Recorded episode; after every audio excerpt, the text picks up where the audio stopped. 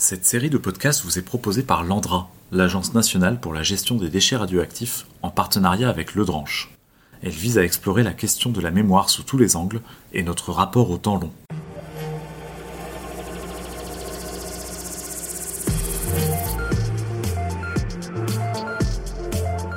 Radioactif, le podcast de l'Andra.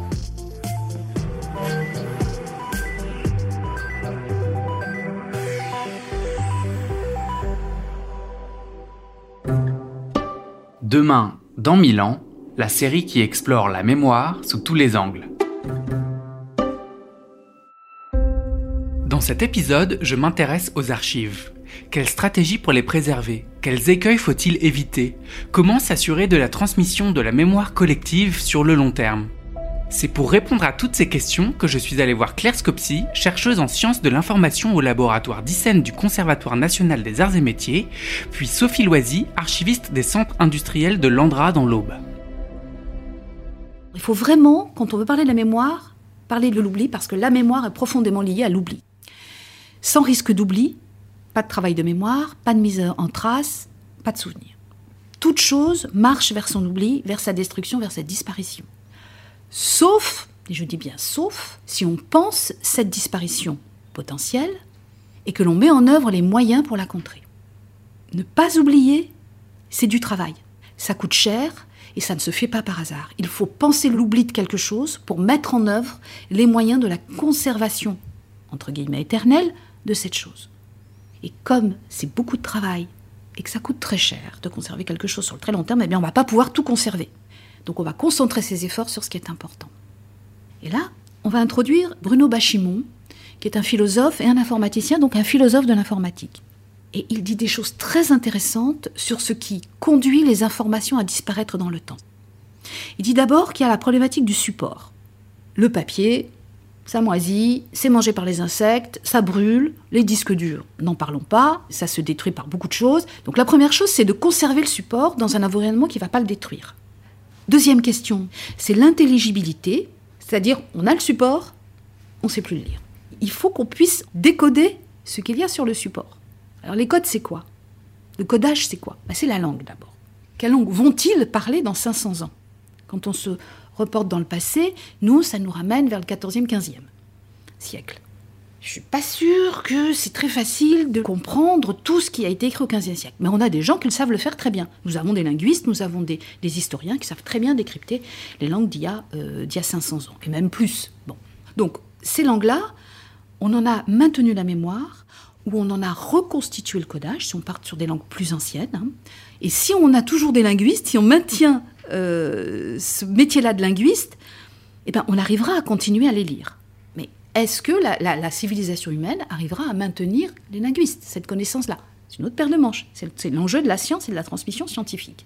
S'il y a un effondrement de l'humanité, eh ben, euh, oui, on risque de perdre les linguistes et donc de perdre cette intelligibilité. Premier enjeu. Il y a un deuxième codage avec l'informatique, le codage du document. Hein. On a eu toutes des séries de codes qui ont permis de faire des documents, des formats vidéo, des formats d'images. Si on n'a pas gardé la recette du format, donc si on n'a pas créé des bibliothèques de format, des bibliothèques de recettes de décodage, eh ben on ne saura pas les décoder non plus. Donc il faut garder les deux. Et puis il faudra garder également la culture du développement informatique. Et ce, même si l'informatique disparaît. Troisième intelligibilité, l'intelligibilité de contexte. Qu'est-ce que ça veut dire? Il peut arriver qu'on possède une archive et on sait la lire. On comprend les mots, on comprend les phrases, mais on sait plus ce que c'est. Je vais prendre un exemple en photo. Vous avez une photo de combat, mais vous savez plus de quel combat il s'agit. Vous savez pas où ça s'est passé ni quand. Vous avez perdu la mémoire de contexte.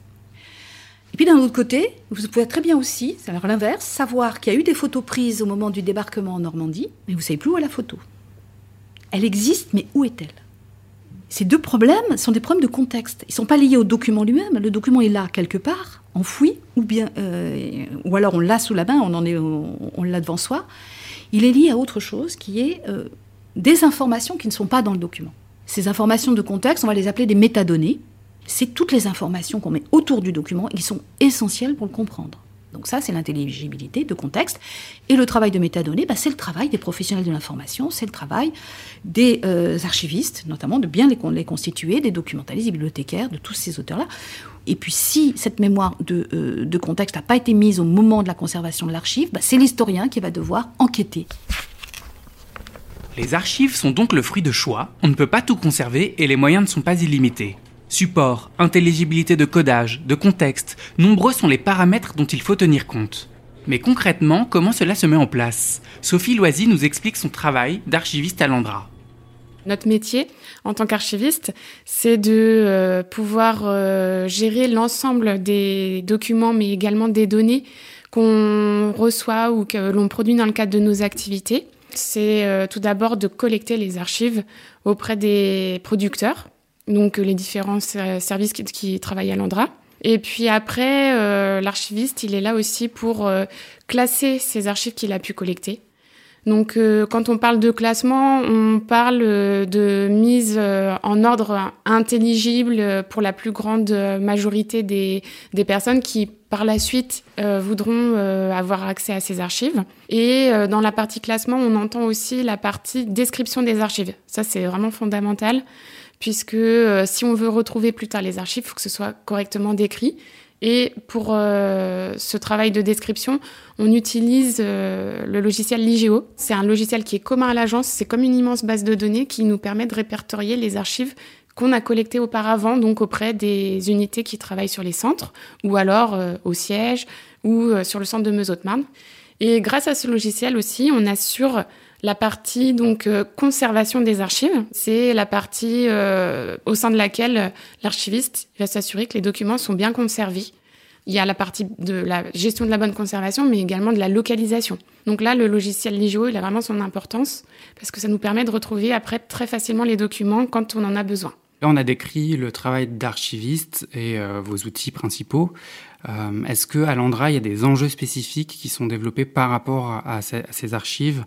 Euh, et est-ce qu'il y a eu des choix particuliers dans ce domaine qui ont été faits? Alors nos choix, en fait, c'est on conserve les archives telles qu'elles ont été produites et telles qu'elles nous ont été versées dans des salles d'archives adaptées. À côté de ça, on a développé en fait une solution sur le long terme, c'est ce qu'on appelle la solution de référence pour la mémoire des centres. Et en fait, cette solution de référence se base essentiellement sur le papier permanent parce que pour le moment, ça reste le support le plus pérenne pour répondre à notre objectif de sûreté sur 300 euh, ans, voire plus. Vous développez également des, dossiers de mémoire, des dossiers euh, de mémoire détaillés. Est-ce que vous pouvez nous en dire un, mot? En fait, euh, donc cette fameuse solution de référence, elle repose sur cinq dispositifs. On a trois dispositifs qu'on appelle des dispositifs de mémoire passive et on a deux dispositifs de mémoire active. C'est vraiment euh, dans le cadre de cette mémoire passive que l'archiviste il a un rôle euh, particulier parce qu'en fait cette euh, solution de référence elle repose sur un premier dispositif qu'on appelle le dossier détaillé de mémoire. On va vraiment partir des archives qu'on a collectées au quotidien. On va faire une sélection des données essentielles qui répondent évidemment à des critères bien définis et à partir de là, ces données sélectionnées, on va les dupliquer en deux exemplaires sur du papier permanent. On va avoir un exemplaire qui euh, va être euh, déposé aux archives nationales et on a un exemplaire qui va aller sur le centre de stockage dédié. Donc finalement, on a euh, notre moyen de préserver les données sur le très long terme, c'est d'abord de conserver nos archives originales sur nos centres dans des salles d'archives dédiées. À côté de ça, on a une, une ultime copie de secours qui est déposé en plus en deux lieux distincts. Mais on n'a pas la totalité des archives pour le coup. Non, on ne sélectionne pas la totalité des archives produites pour constituer le dossier détaillé de mémoire. C'est vraiment, en fait, euh, le dossier détaillé de mémoire, il doit vraiment répondre aux futures questions que pourraient se poser euh, des sociologues et des historiens, mais également, il doit répondre aux besoins d'un futur exploitant qui se retrouve face à une décision, face à un événement qui se produit sur le centre, et lui, il doit avoir les données techniques. On peut avoir également des données sociétales hein, euh, ou des données administratives, mais qui vont vraiment lui permettre de prendre des décisions quant au devenir du site. Donc dans ce dossier de mémoire détaillé, on, trouve donc les documents techniques et scientifiques. Est-ce que vous conservez euh, des documents qui auraient pu être créés non pas par l'Andra, mais par des opposants pour documenter l'opposition ou, d'autres choses? C'est vraiment essentiellement nos données à nous. On est parti des archives qu'on a collectées et on les transfère sur ce fameux papier permanent. Donc on retrouvera euh, nos euh, documents, mais pas que, puisque évidemment, les archives de l'Andra, elles sont aussi constituées par des documents que l'on reçoit, mais donc qui sont à destination de l'Andra. Les archives des opposants sont peut-être pas spécialement destinées à l'Andra, euh, elles sont aussi destinées à un public extérieur. Par contre, on peut les conserver dans le cadre de nos archives historiques plus classiques. Donc c'est des documents qui vont servir à la fois à des futurs décideurs finalement. Tout à fait. Et aussi euh, à la société en général. Mais il me semble que vous avez également un dossier synthétique plus court qui ne vise pas peut-être le même public. Est-ce que vous pouvez nous en dire quelques mots? Donc, on a pu voir que le dossier détaillé de mémoire, ça va quand même être, représenter un volume conséquent de documents et de données qui sont sélectionnés. Et à côté de ça, donc le dossier synthétique de mémoire, c'est donc euh, un second dispositif de la solution de référence pour préserver la mémoire des centres. Lui, en fait, euh, l'objectif, c'est de donner euh, un maximum d'informations mais en un volume restreint. On va le diffuser beaucoup plus largement que le dossier détaillé de mémoire. On a pour objectif de le diffuser auprès des mairies qui se situent à, côté, à proximité des centres, au centre d'archives départementales par exemple de la Manche. Donc euh, le dossier synthétique euh, de mémoire, euh, on va retrouver ce qu'on appelle l'ultrasynthèse. Donc l'ultrasynthèse, son objectif, c'est en une seule page recto verso de donner les informations clés et synthétiques sur le centre de stockage en question, donc en l'occurrence le centre de stockage de la Manche. On va retrouver sa localisation, de quand à quand il a été exploité. Donc on explique en quelques mots finalement sa chronologie à ce centre. Et puis avec des pictogrammes et des illustrations, on essaye d'informer aussi le lecteur sur les restrictions d'usage ou d'accès qui existent sur le centre. Et puis, on a aussi une petite partie qui renvoie, si on veut avoir plus d'informations, on renvoie vers le dossier détaillé de mémoire. Après l'ultrasynthèse, le dossier synthétique de mémoire, il se compose de ce qu'on appelle le KIF, le Key Information File. C'est un dossier d'informations clés qui, lui, euh, va faire à peu près 40 pages. Il va être à la fois en français et en anglais et il va euh, aller un peu plus loin dans les informations que l'ultrasynthèse. Et le troisième composant du dossier synthétique de mémoire, ça va être en fait des fiches beaucoup plus détaillées sur certaines thématiques bien précises du centre.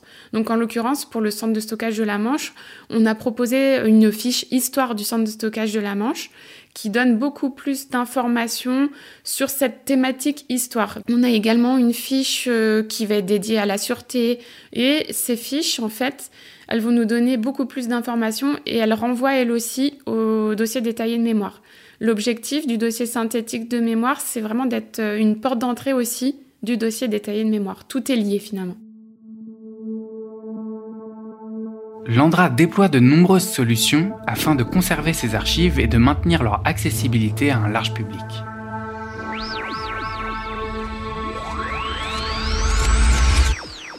Retournons voir Claire, qui nous expose une dernière problématique à laquelle je ne m'attendais pas.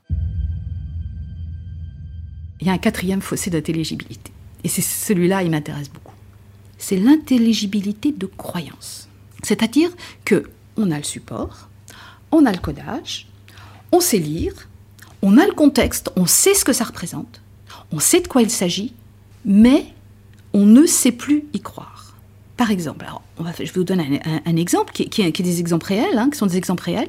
On a une zone géographique qui a été inondée au XVIIIe siècle par la crue d'une rivière qui a provoqué de nombreux morts. Ce désastre a été relaté dans des chroniques de l'époque et ces documents ont été conservés dans un centre d'archives et les archivistes ont bien décrit ces documents, les conservent, et ils sont accessibles à tous, on peut les demander, on peut les lire. Et pourtant, l'éloignement temporel, plus de deux siècles, et la pression du monde présent, la pression immobilière du monde présent fait que les pouvoirs locaux autorisent la construction de logements dans cette zone, les promoteurs construisent, et les individus achètent les maisons. Tout le monde a accès aux archives. D'ailleurs, même parfois, si vous avez acheté un appartement à Paris, le notaire vous dit vous êtes en zone inondable. C'est dit, c'est dit, on le sait. Mais ça fait si longtemps que ça n'est pas arrivé. Et ça poserait un tel problème de ne pas y aller. Hein, imaginez les trois quarts des Parisiens décidant de ne plus habiter dans les zones inondables ou effondables, Paris se vide de ses habitants. Qu'on n'arrive pas à transformer cette mémoire en action. On a la connaissance, mais il nous manque l'énergie d'y croire pour le transformer en action, c'est-à-dire décider de ne plus acheter dans les zones, dans les zones inondables. On pèse le pour et le contre et euh, on y va quand même. Vous mettez le doigt sur quelque chose, c'est-à-dire qu'il y a conserver la mémoire et il y a... Réactiver et remobiliser la, la croyance dans l'importance de ce risque de maintenir l'urgence, ce qui est très difficile quand euh, quelque chose n'est pas arrivé depuis plusieurs siècles ou qu'elle est arrivée très loin. C'est compliqué de maintenir l'urgence. C'est un travail presque de militantisme de maintenir cette croyance. Et je dis croyance, parce que c'est ça le problème. C'est que quand on touche du doigt quelque chose, quand on le perçoit euh, dans sa chair, on comprend très très bien le problème. Hein. quand on est touché soi-même, dans son corps, qu'on touche vraiment par ses sens, qu'on ressent les effets de quelque chose, on y croit. Si c'est quelqu'un de proche aussi, parce qu'on le voit. Mais si c'est arrivé à quelqu'un qui est très loin, ou si c'est arrivé à quelqu'un qui, est dans le passé et qu'on n'a pas connu cette chose-là, qu'on l'a pas vu soi-même, on y croit beaucoup moins. Si euh, ce dont on parle est quelque chose de tellement petit qu'on ne peut pas le voir sans avoir un équipement, genre un virus ou la radioactivité, ben on n'y croit pas.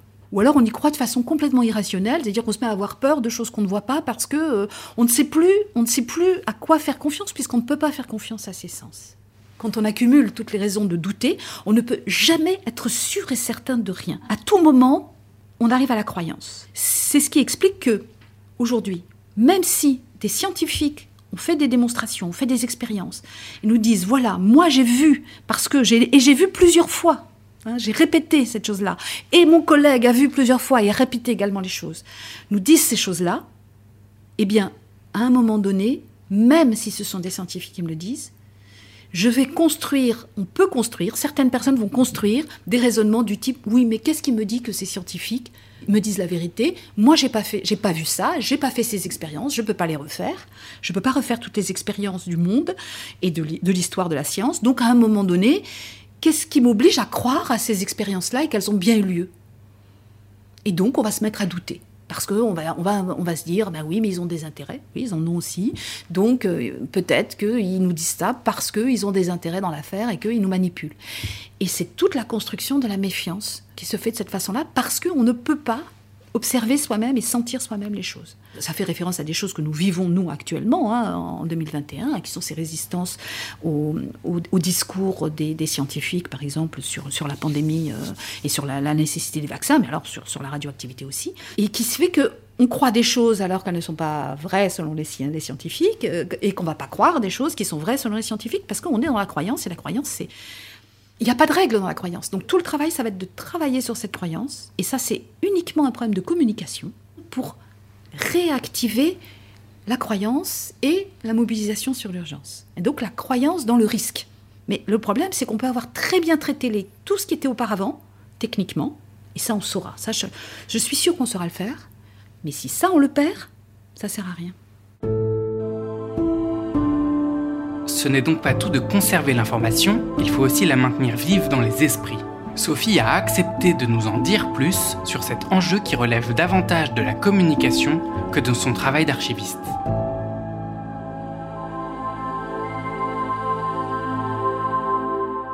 On a en effet la notion de mémoire active qui est euh, née également dans les années 80 lorsqu'on a construit cette solution de référence parce que finalement, euh, continuer à communiquer sur nos activités, sur nos centres, même lorsqu'ils ne sont plus exploités, c'est finalement faire perdurer la mémoire.